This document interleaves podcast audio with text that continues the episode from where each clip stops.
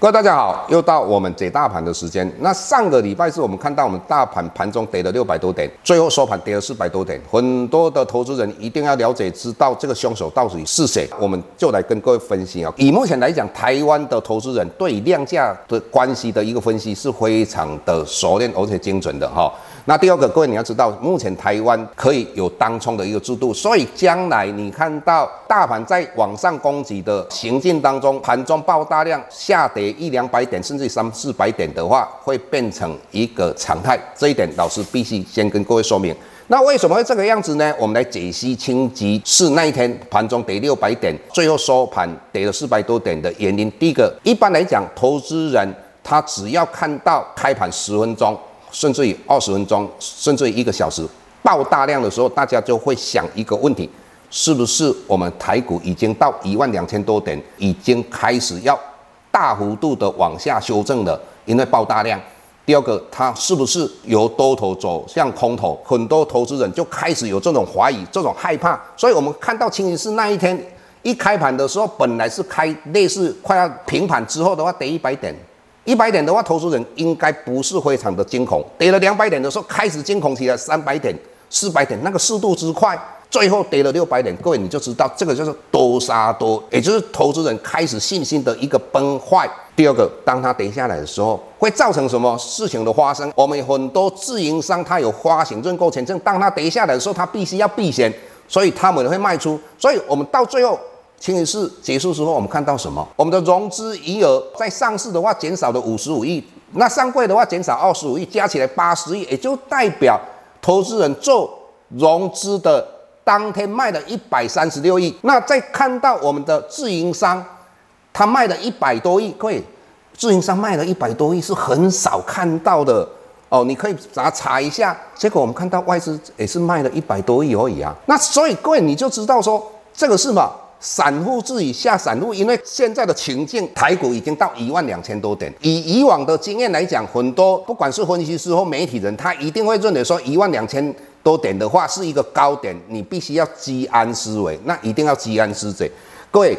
最主要，基安思维要做什么事情？你必须要尽量不要做融资，也就是说，我不要借钱来买股票。但是老师先下一个结论，老师认为将来的话，台股还是继续往上涨。我一直认为会涨到你无法相信。那为什么这个样子呢？这几天我看到，尤其跌了四百多点的时候，我 Plus Play 呃一个学员很紧张的跟老师讲说：“老师，我看到媒体他讲说，将来的话，央行要。”做所谓的紧缩货币政策，将来会发生停滞性通货膨胀，这个老师必须要跟各位澄清概念的。第一点，不会发生紧缩货币政策。以目前来讲，为什么？各位你们看到最近你看到股神巴菲特跟罗杰斯做什么事情？他买的黄金，他买黄金代表什么意思？将来会涨。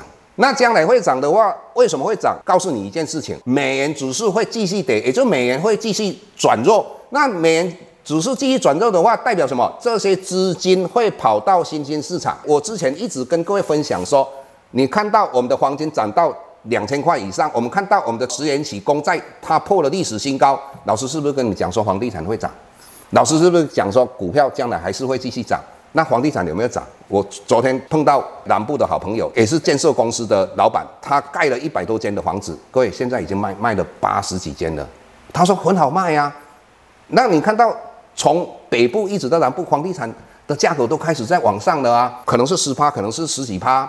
那这一点我们就了解到说，以目前来讲，钱很多的时候，它会跑到所有的金融商品。第二个，紧缩货币政策，美国怎么会会紧缩货币政策？美国联邦理事会主席鲍尔他讲到啊，他认为说，在未来他还不看到景气好的一个现象出现嘛。那如果他没有看到未来的景气好的，现象出现的话，它怎么会紧缩货币政策呢？啊、这个是一个很无聊的一个事情。再来，未来不会发生所谓停滞性通货膨胀。为什么不会发生？什么停滞性通货膨胀？就是说我代表我的失业率很高，而且我的物价很高。停滞性通货膨胀也叫做痛苦指数。各位，你想想看嘛，如果我的失业率很高，十趴，那我的物价很高，我没有工作，物价又很高。你痛苦不痛苦？当然很痛苦吧。所以你如果说我的失业率是十趴，我的物价提高了十趴，你的痛苦指数就是十加十二十。各位你要了解，为什么不会发生停滞性通货膨胀？虽然我们印钱印很多，那需求会增加，需求会增加的话，当然我们价格会上涨嘛，就是物价会上涨。但是各位，大家都没有想到一个问题，我们现在因为有新的技术，以及我们一直在创新研究开发，它会创造新的市场、新的需求。在这种状况之下，我们的供给会增加。为什么供给会增加？各位你想想看嘛，中国大陆为什么要推出“一带一路”？为什么在工业革命的时候，大家在争海权？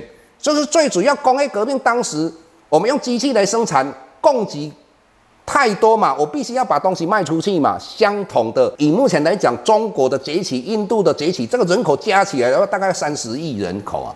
他们增加了生产，这个供给一定会增加嘛。所以将来很多人只是在探讨需求面，他没有去探讨供给面。事实上，需求增加、供给增加的状况之下，你只要学过一点点经济学，你只只要用一般的普通的观念去思考这个问题，物价会不会涨？不会涨嘛，就不可能发生停滞性通货膨胀嘛。老师毕竟是财经的博士啊，这方面的话分析，老师都可以用所谓的经济比较理论的啊图形来跟各位说明，但是没有这个必要。我想各位都是一个聪明的嘛，需求增加，物价会上涨；供给增加，物价会下跌，彼此间都会抵消嘛。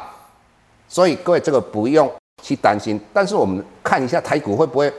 继续往上攻击，老师就认为会继续往上攻击。各位，你再看一下星期五美国股市的收盘状况嘛，道琼差七十点就又要到两万八千多点嘛。那道琼里面有航空股跟石油股，所以你要了解它才没有创历史的新高。那你看到那纳斯达跟那个 S&P 五百都创历史的新高嘛？那台股有没有机会？我一直强调，我这个定调没有变哦。也就是说，八月份一直到九月初的话，做一个盘整，第四季跟明年的第一季，台股应该有行情。我们分析跟各位讲到这个地方，谢谢各位。下周台股个股当中，老师精选的十几档个股做重点分析。想要了解老师到底精选哪些个股，欢迎订阅 Plus Play 互惠内容。下周见。